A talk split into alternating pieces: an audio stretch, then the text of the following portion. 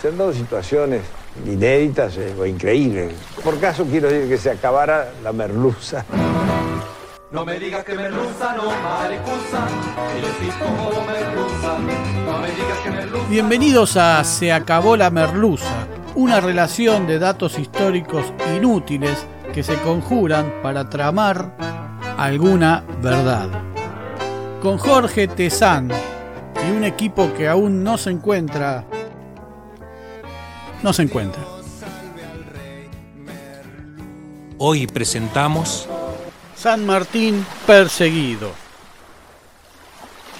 Mientras tanto es Francia y es 1850. Allí está el general San Martín en Boulogne-sur-Mer. Tenía entonces 72 años, hacía 26 años que había abandonado la Argentina. Se despertó de buen humor y su hija le está leyendo los diarios porque sus cataratas le impiden hacerlo por sus propios medios. Es sábado, 17 de agosto. ¿Acaso recuerda que en un principio soñaba con pasar una vejez tranquila dedicado a la agricultura en su chacra de Mendoza? Pero aún alguien como él, que habrá tenido algún poder y alguna autoridad, algún predicamento e influencias, además de algunas cuantas astucias, no lo pudo concretar y debió soportar una serie de difamaciones, denuncias, persecuciones y calumnias insoportables que lo llevaron afuera del país, algo que seguimos viendo hoy mismo. San Martín actuó nada más que doce años en nuestro país. Cuando pequeño, su padre fue relevado de su cargo de teniente de gobernador en Chapeyú y debió partir a España junto a su familia, donde José recibió formación militar y tuvo una destacada carrera en el ejército español. Regresó a Buenos Aires en 1812 con el grado de teniente coronel del ejército español, grado obtenido tras la victoria de Bailén, en la que fue el artífice del triunfo ante las tropas de Napoleón. Las autoridades locales le reconocieron su grado militar y accedieron a que formara el regimiento de granaderos a caballo. Así lo hizo, condujo la guerra contra los realistas, liberó a tres países, Argentina, Chile y Perú, y luego pretendió, acaso porque vio lo que se venía, sencillamente retirarse a vivir en paz pero debe soportar el boicot de Rivadavia al Congreso Constituyente de Córdoba, donde se adoptaría una constitución republicana y federal, y contemplar cómo se retrasa, dilata y suspende una y otra vez la designación de los diputados porteños. Un enviado le cuenta a San Martín que Rivadavia teme que al Libertador se lo nombre director supremo y Buenos Aires termina por firmar un tratado con Entre Ríos, Corrientes y Santa Fe para organizar un congreso aparte.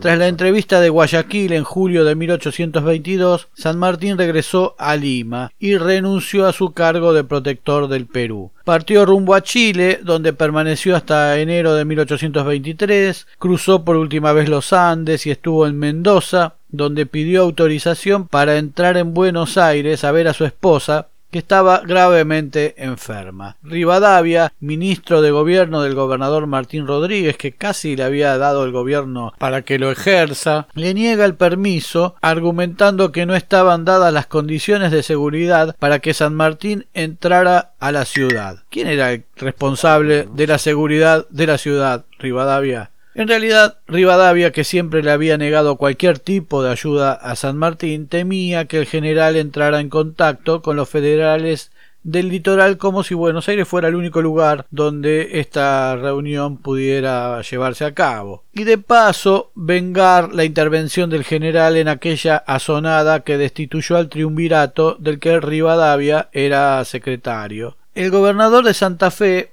Estanislao López, le envió una carta advirtiéndole que el gobierno de Buenos Aires esperaba la llegada del general para someterlo a un juicio por haber desobedecido las órdenes de reprimir a los federales. Rivadavia lo quería matar, y no figuradamente. San Martín le agradeció a López su advertencia, pero le dijo que no quería más derramamientos de sangre. No por bondadoso, no por sublime, cualidad que en su caso corre por otro lado, sino por no establecer ese orden de cosas en el que todos se resuelve con el asesinato a cargo del poderoso de turno. Ante el agravamiento de la salud de Remedios, San Martín decide viajar igual a Buenos Aires, pero lamentablemente llegó tarde. Su esposa ya había muerto, sin que él pudiera compartir al menos sus últimos momentos. Difamado y amenazado por el gobierno unitario, vagaba como un fugitivo por las calles porteñas. Alvear escribió un libro sobre San Martín en el que llega al atrevimiento cobarde de escribir en primera persona como si fuera una autobiografía del prócer, donde teóricamente el libertador se autoinculpaba de crímenes, robos y corrupciones que nunca existieron. Finalmente Rivadavia se apiada o lo ve conveniente y le otorga el pasaporte. En 1824 parte San Martín hacia Europa con su pequeña hija Mercedes de la mano. Llega al puerto de El Havre, que quiere decir el refugio en Francia con la intención de llegar a París. Pero ahí le dicen que no puede entrar porque es un subversivo peligroso y buscado y lo envían directo a Londres. Tras una corta estadía en la capital del Reino Unido, pasa por Escocia donde es nombrado ciudadano honorario de la ciudad de Banff y miembro de los gremios de la zona. Luego decide instalarse en Bélgica, en donde busca un buen internado para educar a su hija y dice, como si fuera la señora de acá la vuelta, una mamá del grupo de WhatsApp, que busca una escuela cercana a su domicilio y que pudiera además pagar. Muy orgulloso, lejos de evaluar batallas, estrategias de guerra y hechos de sangre, le cuenta por carta de 1827 a Tomás Guido que la niña que ha salido con él de Buenos Aires a los siete años, malcriada y consentida por su abuela materna y una tía que ya había fallecido, ya domina tres años más tarde el francés y el inglés, además de su propio idioma. Y Guido le responde con los parámetros culturales de la época. Jamás ha tenido usted un pensamiento más feliz que el de conducirle a Europa. Nuestras mujeres por acá se estacionan en su triste educación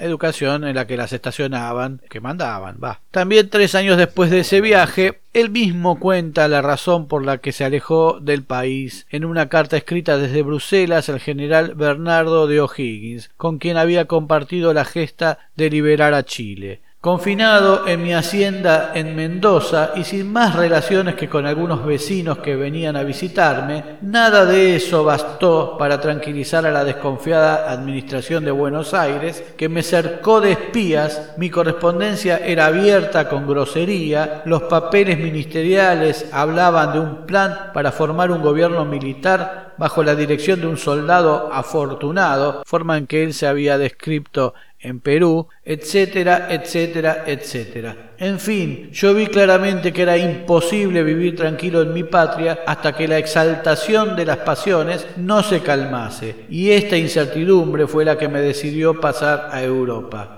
acusado de haberse robado tesoros peruanos, le cuenta a O'Higgins algo que suena muy actual. Están persuadidos de que hemos robado a troche y moche. Ah, pícaros, si supieran nuestra situación, algo más tendrían que admirarnos. De Perú San Martín solo se llevó 120 onzas de oro. Años después le liquidaron sueldos basándose en escalafones cerrados y lo volvieron a currar. El enfrentamiento con Bernardino Rivadavia, entonces ministro de Gobierno de la provincia de Buenos Aires, se trasladó a la prensa, como sucede hoy. Por eso San Martín escribió respecto del periódico El Centinela, que era próximo a Rivadavia. Sus carnívoras falanges se destacan y bloquean mi pacífico retiro. Entonces fue que se me manifestó una verdad que no había previsto. Esa verdad es que yo había figurado demasiado en la revolución para que me dejasen vivir con tranquilidad. Es decir, la incidencia de San Martín en la revolución era juzgada como exagerada y no lo iban a dejar vivir en paz por eso. El Centinela, ese diario, fue fundado en 1822 por el teólogo y poeta Juan Cruz Varela, que vivió entre 1794 y 1839 y era amigo de Bernardino Rivadavia, y fue uno de los instigadores del fusilamiento de Dorrego. El diario sobrevivió hasta 1825. Esta gente escribe sus biografías con sangre. Años después, ya en Europa, se cruzó San Martín con Rivadavia, parecen unas cosas de calles, y quiso batirse a duelo con él y solo desistió con el insistente ruego de sus amigos. Desde que llega a Bruselas en 1825 goza de la simpatía pública y del reconocimiento de la masonería que le tributa honores por su actuación en la Revolución Americana. La logia Perfect Amitié Perfecta Amistad, manda hacer en su honor una medalla con el grabador Jean-Henri Simon, que le pide a San Martín que posara al natural. Esta pieza numismática es el único retrato de perfil fidedigno que hay del prócer. La distinción estaba vinculada, además, al proceso de rebelión que vivía Bélgica y que deviniera en su separación del Reino de Holanda en 1830. Una fuerte tradición oral que todavía hoy repiten los historiadores belgas es que a San Martín le ofrecieron la jefatura del movimiento revolucionario y que él, en cambio, propuso el nombre del general español Juan Van Halen. Mercedes vive en una pensión y él en un arrabal alejado el Gran Bruselas. Debía caminar diariamente más de quince cuadras para comer en un bodegón al que se había adscripto. Cuando escribe desde Bruselas pide a sus corresponsales que le escriban a Mr. Saint Martin, porque su correspondencia sigue siendo pasto de la curiosidad prusiana y francesa. Si no era abierta, estaba fiscalizada. Hasta en la KGB hay archivos en los que se menciona a San Martín. Aun con estos reparos, nada atenta contra su tranquilidad y en enero de 1827 vuelve a manifestarle a Guido la sencillez con la que vive. Ocupo mis mañanas en la cultura de un pequeño jardín y en mi taller de carpintería. Por la tarde salgo a pasear y las noches en la lectura de algunos libros y papeles públicos. He aquí mi vida. Sin embargo, agrega, ¿creerá usted que mi alma encuentra un vacío en la misma felicidad y sabe usted cuál es? La de no estar en Mendoza. Tras unos años en Bruselas intenta volver a la Argentina durante la presidencia de Dorrego. Es 1829 y reservándose de los espías compra un pasaje a nombre de José Matorras, su apellido materno. Pero al llegar al Río de Janeiro se entera del derrocamiento de su antiguo oficial. Al pasar por Montevideo se anoticia del fusilamiento de Dorrego y decide no desembarcar. Tiene 51 años y sus allegados dicen que lo ven más gordo y canoso pero con el mismo brillo en su mirada. Parte hacia Montevideo, donde se reúne con viejos camaradas, concurre a la Asamblea Legislativa que discutía la Constitución uruguaya y recomienda derribar los muros de la vieja Montevideo para no limitar su expansión urbanística. Transcurre tres meses en Montevideo y luego regresa a Bruselas durante muy poco tiempo. En 1830, tras la epidemia de cólera en Bélgica, de la que es víctima, San Martín parte hacia Francia. La revolución de julio del país galo hace que su estadía allí pueda ser posible. En ese momento ya está mejor económicamente porque su mejor amigo Tomás Guido, canciller de Rosas, gestiona el pago de todo lo adeudado. Algo similar ocurre en Perú, como ya dijimos. Se compra dos casas, un departamento en el centro de París y la casa de Granburg, donde vive desde 1834 hasta la nueva revolución Francesa de 1848 que depone a Luis Felipe I que había asumido en 1830 y de allí escapa y por eso se va a ese pueblito de Boulogne-sur-Mer donde tiene la idea de ir a Londres. Ya tiene problemas de salud y una ceguera que avanza por causa de las cataratas. Llega a Boulogne-sur-Mer, estos pueblitos que terminan con sur-Mer quiere decir que están junto al mar, sobre el mar quiere decir, y este obviamente en la costa.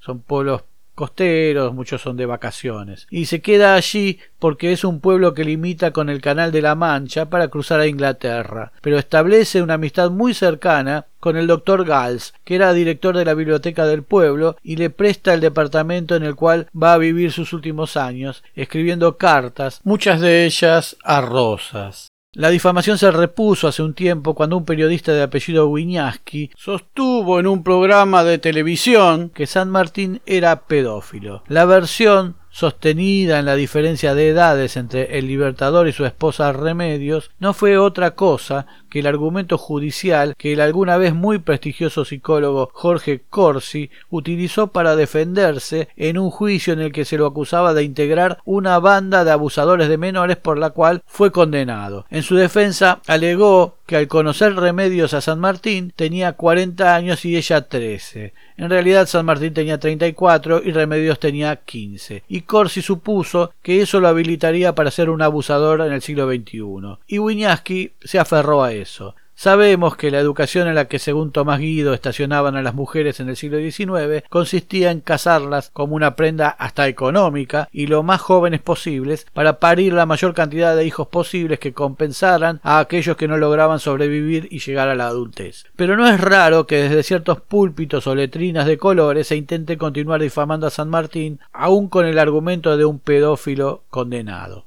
Este sábado 17 de agosto de 1850 era un día desapacible en Boulogne-sur-Mer, Francia. San Martín, dijimos, se había levantado de buen humor, le estaban leyendo los diarios, pasó la mañana en un sofá del cuarto de Merceditas. Por sugerencia de su médico, su yerno salió a gestionar la presencia de una hermana de la caridad para asistir al general y liberar a Mercedes de tanto esfuerzo. En la entrevista, Mariano Balcarce, el yerno de San Martín, se mostró optimista respecto de la salud de su suegro y hasta habló de que cuando mejorara un poco su salud realizarían un viaje. Un mes antes San Martín había estado en unas termas cercanas. El doctor Jardón trató de contener esos ánimos porque no opinaba lo mismo que el joven Balcarce. San Martín almorzó frugalmente con su hija y su yerno. Poco después sintió fuertes dolores de estómago. Se sentó en su sillón a la espera del doctor, que lo revisó y decidió quedarse en la casa ante la gravedad del cuadro. El libertador se calmó en un principio, pero luego arreciaron los dolores nuevamente. Le comentó a su hija Esta es la fatiga de la muerte.